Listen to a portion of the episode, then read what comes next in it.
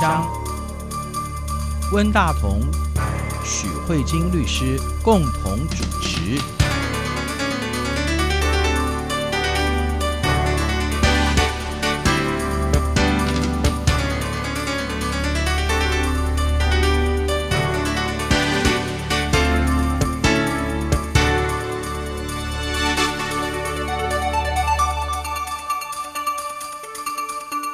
各位听众好，这里是中央广播电台两岸法律信箱，我是温大同。听众朋友大家好，我是许慧金许律师。许律师，我们最近台湾在新闻当中讨论比较多的案子啊，就是在去年的七月初的时候，在嘉义的高铁站发生了一个精神病患杀死了警察的这个案子哈。那个案子大致上的状况，我们在新闻当中的了解就是有一个。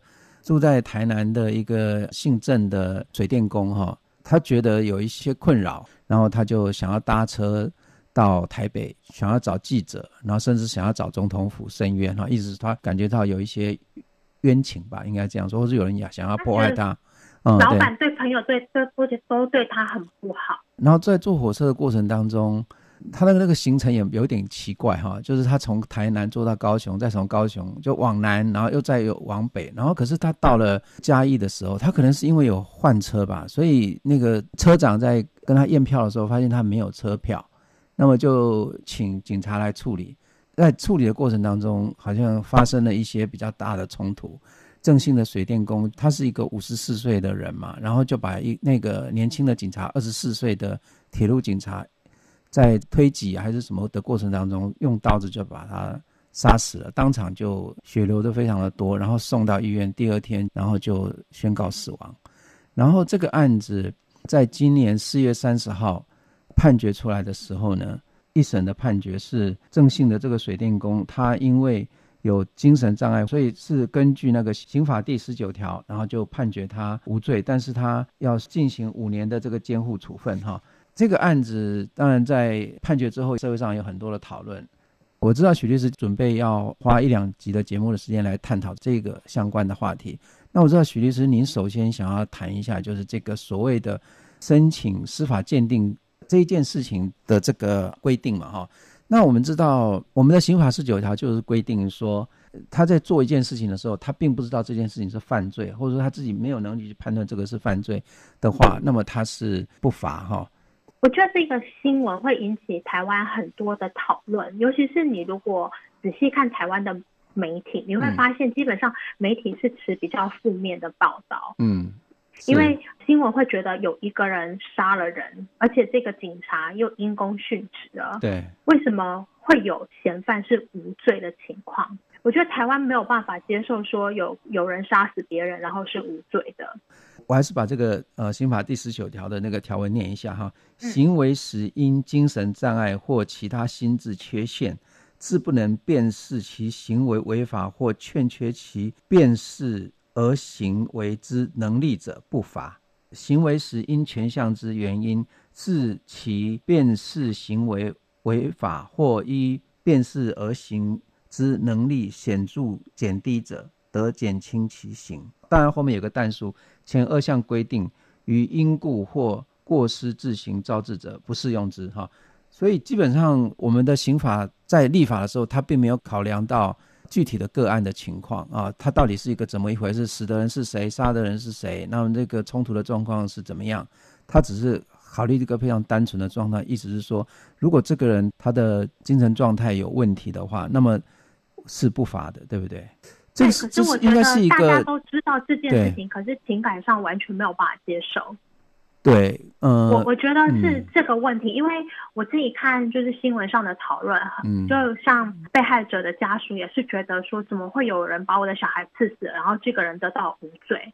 然后甚至还有很多疑惑，是不是以后只要杀人就说我疯了，就可以不用被罚这样子？嗯，就是会有这种很多的讨论。然后我觉得这是最主要的部分，因为像我至少在法律圈圈里面的话，就不会对这个有太多的质疑。但是非法律圈圈的话，真的这样的一个质疑是很大的，就是大家情感上没有办法接受杀人没有偿命。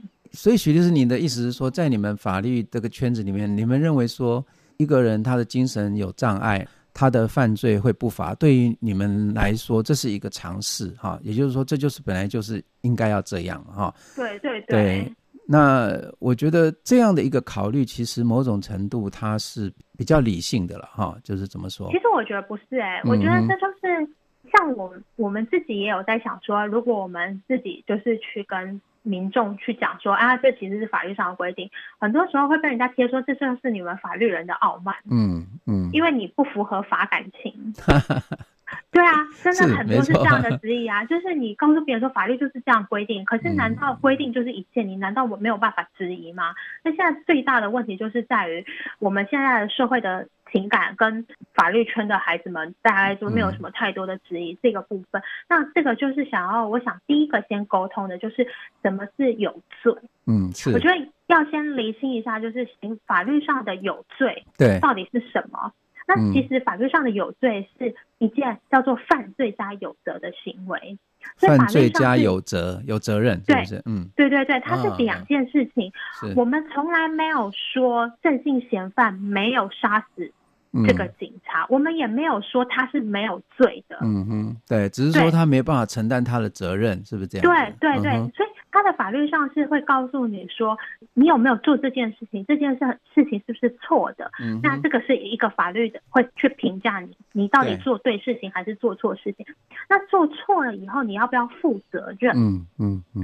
那为什么要负责任？这是因为一个很重要的概念，就是刑法有一个基本上的想法，它就是说。除了要有应报，就是有一种报复的那种感觉，嗯嗯、就是以牙还牙以外，我们还是希望呢，你去处罚这个人，对社会是有帮助的，嗯，也希望他以后不要再犯。嗯嗯，是。对，所以法律上也是希望处罚你，对你来说是有用的，会希望你以后不要再犯，嗯，因为刑法有一个很基本的概念是，所有人都是社会人，嗯，大家最终还是要活在这个社会上。嗯。你不可能让一个危险源一一而再再而三的一直在危害这个社会，所以我们希望透过一些惩罚，然后让你可以意识到说，哦，这个惩罚我是做错的，我未来回到这个社会以后，我是不可以再犯错的。那现在就有一个很重要的问题，就是如果这个人根本搞不清楚自己。嗯，从头到尾都不知道自己是错的，而且也不可能知道的情况之下，嗯嗯，你处罚他就没有意义。那这个在法律上叫做期待可能性。如果你对一个小朋友，这小朋友根本无法判断是非，他在马路上或是只有在路上，他可能就是会跟小朋友。胡乱的追撞，嗯，那这时候如果小朋友从马路这边冲出来，导致发生车祸，或是导致交通事故，这小朋友要不要负责？你可以期待一个成人过马路要看左右来车，可是你基本上没有办法期待小朋友乖乖的坐着，或者是乖乖的听话。所以这个你对小朋友没有期待可能性啊，嗯、那没有期待可能性，这个东西我们就不会去处罚你，我们会说你有罪，嗯、但是不罚，因为罚了也没有用啊。所以这边重要的概念就是叫不是没有罪，而是不罚哈。那对对。然后对于精神病患者，他的这个不罚跟考量到未成年人的那个犯罪有点类似，对不对？就是说，对对，像为什么未成年人，嗯嗯、我们常常说啊、呃，未成年人犯罪的话，并不是透过刑法在处罚。对，未成年的犯罪是透过少年事件来处罚。嗯，对，我们不会让小朋友去。接受刑事的制裁，我们是透过感化教育或是少年关护，也是因为他们的知识能力可能没有像成年人那么完整，嗯，所以我们没有办法期待他们有完整判断是非的能力。那这个部分的话，我们也是透过这样的方式，责任能力把它减轻。嗯，所以你会发现，未成年，尤其越小的未成年人犯罪的话，他们大部分都是感化教育。对，这也是因为。觉得对你没有期待可能性。嗯，对。所以如果把这两个，就是未成年人跟那个精神病患者的犯罪的步伐联系起来的话，它的合理性就更能够被理解了，对不对？对，就是说它的逻辑是一样的。这个是一个刑法上一个非常重要的概念。这个部分目前在台湾跟中国都是一样的法概念。嗯、哦，是。对对，就是我们的犯罪都是分成犯罪加有责，嗯哼，这样的的情况。所以有时候法律上，尤其是中国，中国会写的更明确。嗯、我觉得台湾的用语可能会让人家觉得有一点没办法接受的原因，是因为台湾今天写说这个郑贤无罪，嗯，大家会以为他没有犯罪，罪对，他会觉得大家他没 事，好像不存在他杀过警察这件事，对对对，这个是让人家感觉到。很不能接受，可是像中国，他不是这样写，他会写说他犯什么罪不罚。嗯，对，我觉得这样子还清楚，对不对？而且我们这个刑法是第十九条，他也是讲不罚嘛，他也不是讲无罪，对不对？对对对，这个就是一个用语的问题。可是台湾就是说，我们的犯罪等于叫不法加有责，嗯，这可能是文字上的问题吧。我们台湾的犯罪，嗯哼，这个罪是等于不法，有一个不法行为加有责任，两个加起来等于罪。对，所以今天这个郑贤是有不法行为，哦、但他无责，嗯，所以呢，结论出来是无罪。嗯，这样就其实用语来讲，其实是不精准的哦。因为大家不是每个人都念法律，都是念法律嘛。对。所以呢，可能就会觉得说，你是不是等于好像没这件事？嗯、可是他事实上有被有被送去要去精神病院做五年的治疗嘛？对不对？而且已经是这个治疗的。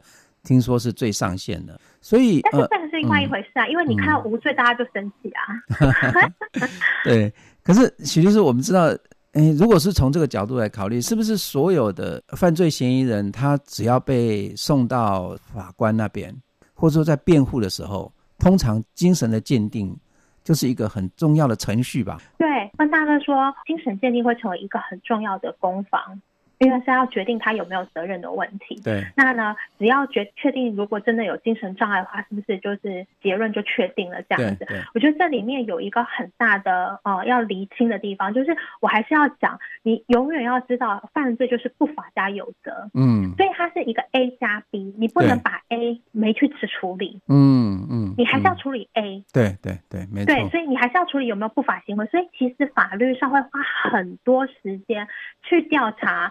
你有没有杀人？你知不知道你在杀人？嗯、你到底这个杀人有没有犯罪？有没有不法？嗯嗯，他还是会去处理的，并不是说，哎，我哥哥举手说，哎，我精神病，哎，那法官只要去调查你有没有精神病，整个案子就不用处理了。哦、是是是，不是这个意思。案情案情还是要厘清。案情一定要，因为他他是有没有责任是一个第二件事情，嗯、就是他做事情有一个工序。对、嗯，第一件事情要处理你有没有不法。如果你从头到尾都没有不法，我也不用去管你，你的状态是正常与否，我不用去管啊。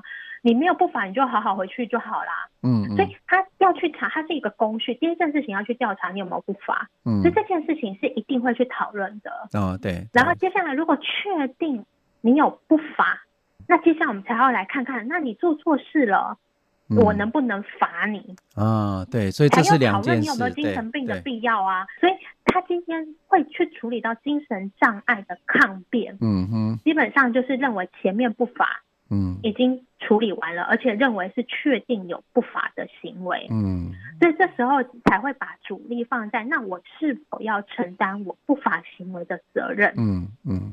那这件事情，每个人都会说：哦，我那时候。常常啊，你看，不要说精神病患，如果我们今天去国外乱买东西，买回来很懊悔，我们一定会说啊，因为我当时是丧心病狂的买了很多东西，嗯哼，对不对？我当年丧心病狂才跟他结婚，嗯嗯，对，是不是？我当时一定是冲昏了头。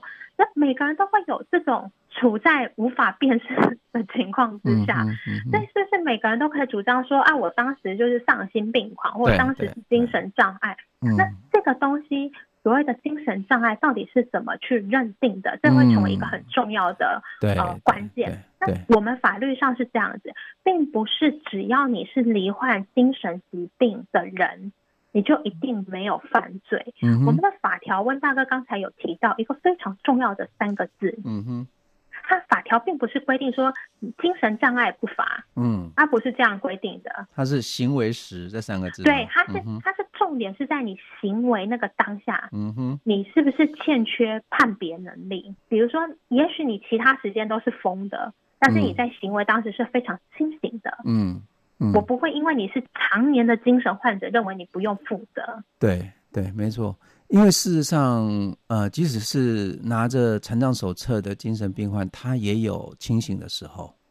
那一般的所谓的正常人，他也有精神丧失的时候。我讲一个最明显的地方，嗯、法条上也有一个条文，就是把温大哥你刚才说的话具体化。哦，是哦。我们台湾有一个法条叫义愤杀人。还有我们以前讨论过的那个正当防卫的案子，都是有点类似的概念。对，就是你义愤杀人，你在一个情绪很激动的情况之下，别人对你做很不好的事情，你非常的激动，你结果你不小心把别人刺死了。对对。反正这种就是你在情绪很激动的情况下，呃，做了犯罪的事情，法律上他会给你减轻其刑，嗯，并不是说你这行为不可恶，你伤了人就是不对。但是法律上回到一个期待可能性是，任何人都有。气到丧失理智的时候，嗯嗯嗯，所以责任能力就是变得是一个非常重要的状况。我们法律上讨论就是你在行为当时你的状态是什么，这个是一个非常重要的情况。好，我们休息一下，马上回来。无限的爱向全世界传开，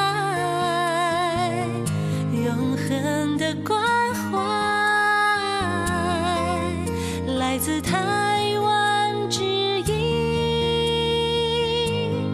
RTI，各位听众好，这里是中央广播电台两岸法律信箱，我是温大同。听众朋友大家好，我是许慧金许律师。就像刚刚说的，就是即使是正常人，他都有精神丧失的时候，那精神病患也有清醒的时候。那么在判一个案子的时候，那你究竟要如何去判断这个人在这个案子当中，他是不是应该要负起这个责任？我觉得这应该要有一些标准，或者说要有一些权威性吧，要不然的话，大家都觉得说，那每个人都可以变成我那时候气疯了，对不对？对啊，那现在我们就是回到我接下来今天最想要谈的，就是谁来判定？其实谁很简单，如果你到了司法案件里面，谁来判定？就是法官来判定啊，是对，其实没有什么好讲的，这个案子就是法官要判。谁来决定他有没有精神障碍？那法官啊，但是法官不是靠抽签。我们讲法律就是要依照证据来判。对，所以呢，也许有可能哦，我看一下他发生什么事情啊，看他的病历啊，看他的言论啊，看证人怎么去证述啊。嗯哼。那我们的台湾的证据类型，除了有人证。嗯好，比如说今天访问问大哥说，哎，你看到这个人，那你觉得他状况怎么样？他是正常的吗？嗯哼。那你说他说一直喃喃自语，然后一直对上天说话，我觉得好奇怪哦。好，这是一个人证，可以证明说，哎，他在行为当时可能状况不是很好。还有就是书证，比如说可能过去的精神病史。嗯嗯，对。那还有另外一种叫做鉴定，鉴定并不是今天有一个鉴定报告就一翻两瞪，也不是鉴定，也只是。证据中的一环，嗯，所以法官必须要综合卷内所有的证据，嗯，然后去综合的判断，其中有一个非常重要的证据方法，就是叫做鉴定。嗯，那这个部分就我们在台湾就是叫司法精神鉴定，或是司法衡检、衡平鉴定的这个部分。对，个部分为什么大家觉得司法鉴定是很重要？尤其在台湾这个杀警案之后，很多人都在讨论什么是司法精神鉴定。嗯，是因为他是透过比较科学办案的方式，比你主观，我觉得他疯了。嗯，主观我觉得他可能不是正常的。他是透过很多行为科学，嗯，然后去累积相关的证据。嗯，所以很多人会觉得说，哎，如果有专业的鉴定单位来帮忙说明。他的精神状况，他的行为，然后以及在行为医疗或心理学上怎么样去评价他，或许会更客观。是。那我们刚才有讲到，就是鉴定是证据的一种之一。嗯，对对对。所以这时候就有一个很重要的概念，就是像在台湾的司法，被告。我们有一个米兰达三原则，就是说你可以保持缄默，你可以选任辩护人，还有一个最重要就是你可以申请调查对你有利的证据。哦，是，那就是、有没有？我们是不是朗朗上口？嗯、对对对对对，你可以保持缄默，你可以选任辩护人，然后第三个就是叫你可以选择申请调查对你有利的证据。嗯，所以这个时候，像在台湾。以这个杀警案的时候，这个郑贤的这个辩护人，嗯，他就向法院申请说，我们当事人可能有这个精神障碍的问题，嗯，我希望申请调查他的精神状态的鉴定，嗯哼，因为这个鉴定可能有机会可以证明他在行为当下确实是有精神障碍，而属于对他有利的证据。这是一个台湾这样的一个状态，就是。我们可以去申请鉴定，那法院呢，也在这个准备程序的过程中，法院也问了检察官的意见。嗯，检察官说好啊，那既然发现真相的状况，就申请吧。所以，我们这个案子最后是嘱托龙总，台中的龙总吧，去做鉴定的工作。嗯嗯，对，龙总的嘉义分院好像是。嗯，对对对，那这个鉴定单位也是双方就是。被告跟检方这边都有同意说，那找荣总 OK 啊？嗯哼，对。然后大家去决定，这个是台湾这个部分，就是说，哎，我们的司法鉴定是可以申请的。嗯、然后呢，基本上很少法院否准啊，比较容易否准的状况是这样子，就是你确内已经有好几份了，然后一直申请，嗯、那这时候。哦法官可能就会觉得说，你是不是要来拖延诉讼？所以一一般来说，我们台湾辩护者要去申请这个司法鉴定，通常都是可以获准的哈，那就会去实践这样子。那在中国大陆的情况呢？其实中国大陆也有跟台湾一模一样的法律，嗯，他们也是，就是说，如果你在行为当下是属于精神障碍的话，也是不罚的，嗯。那同样，中国大陆也是可以申请调查证据的，嗯，但是。中国大陆实际上真的申请司法精神鉴定成功的案例非常非常的少。哦，是哦，就是从我们过去他们看这种比较重大的这个案件来看啊，嗯，法院基本上是倾向不准予申请司法鉴定的，嗯，那他们有一个很有趣的理由，如果依照台湾的状况是。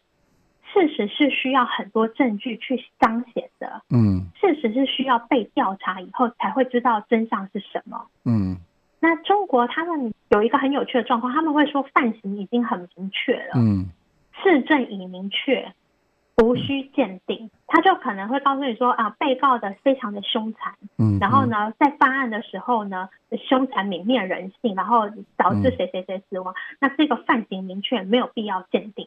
我觉得中国大陆的最大的问题就是，他们有这些法律，但是很难申请鉴定成功，这是他们第一个最大的问题。我举一个例子来说，嗯，这个算是。后来有一点国际比较瞩目的焦点，就是二零零七年，有一一个英国的国民，嗯，那因为他自己妄想自己是世界上知名的歌手，嗯，所以他以为他要到处去开演唱会，就有毒枭就觉得说，天哪，你这个人真的太好，因为你根本搞不清楚状况，嗯，我就跟他说，对，你就是要去中国开演唱会，然后就让他带了大量的毒品进入中国，然后他就想知道过海关马上被抓啦，啊。这个案子为什么会引起很大的讨论？是因为这个人是英国人，嗯，所以这个部分就有引起一些国际上的就是瞩目这样子。嗯，嗯，那这个英国人他的辩护律师就跟法官讲说，他真的就是疯了，他的状况那个时候他根本搞不清楚状况，他也一直以为自己是歌手，所以请求申请精神鉴定。嗯，结果法院的理由是我不需要申请精神鉴定，因为他在当下就带了那么多东西，嗯，进来，这个就是藏匿海洛因这样子，然后否准他的精神鉴定。是，这蛮好玩的，因为事证明确跟他的这个精神状态其实是两码子事嘛，哦。对对对，嗯、我我觉得这个是他们最大的一个问题。嗯，还有第二大的问题是，如果要做鉴定，我们一定会希望鉴定人是一个公正的单位。像我刚才有提到，我们台湾的话是，是被告申请精神鉴定以后，法官和被告还有就是检察官会去决定我们要找谁做鉴定机关。对，那最后选择了荣总。那中国有一个最大的问题是，他们这个申请精神鉴定啊，他们最后能决定要精神鉴定的人，这个决定权掌握在一个很小的口，就是决定在只有法官、公安、检察官，嗯，才可以申请精神鉴定。你有没有发现，这跟台湾的申请证据调查是有很大的问题？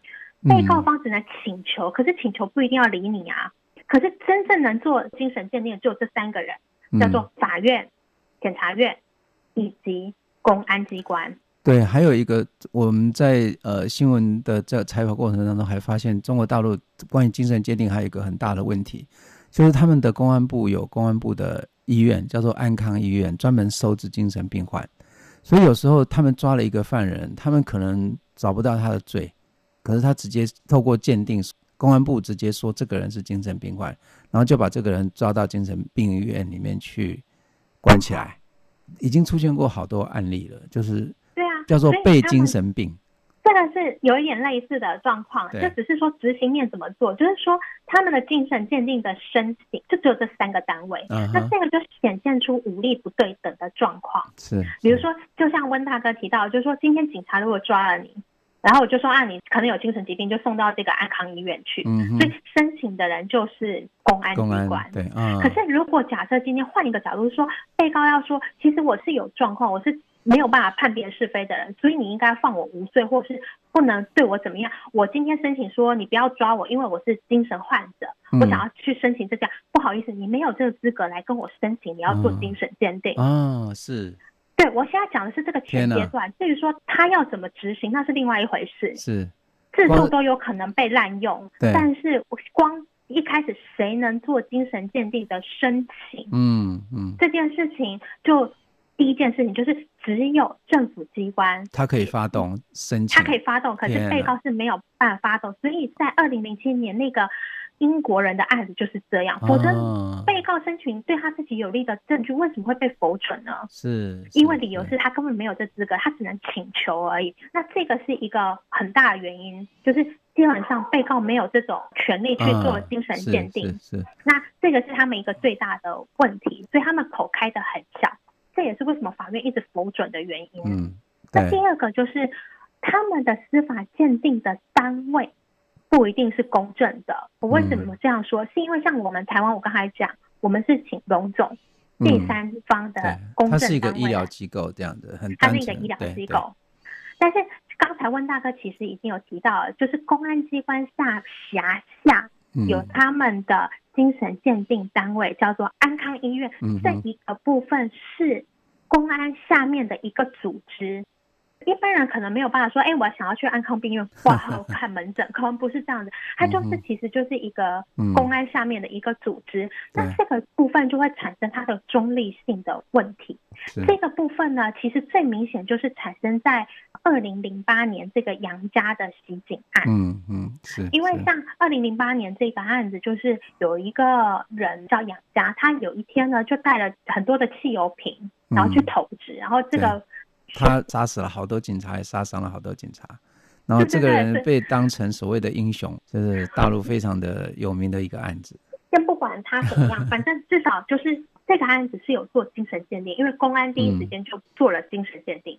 做了精神鉴定以后，他们就是派他们的安康医院的人员进去，然后据说鉴定的方式就是两个行政人员进去跟他谈两个小时。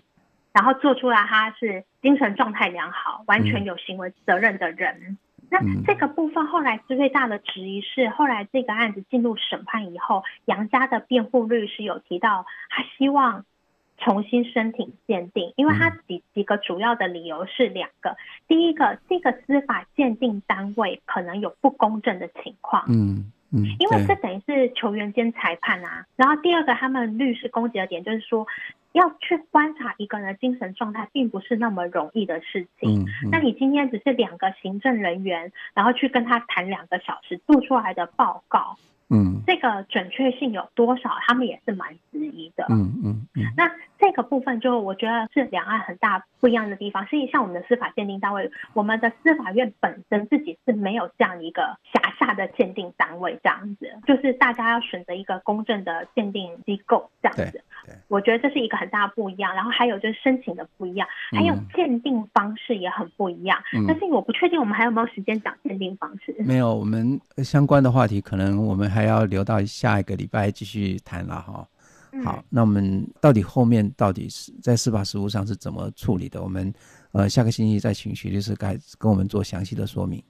好，谢谢徐律师。嗯、好，谢谢温大哥，也谢谢各位听众。我们下周再继续就这个主题来继续来讨论。嗯，好，再见。大家拜拜。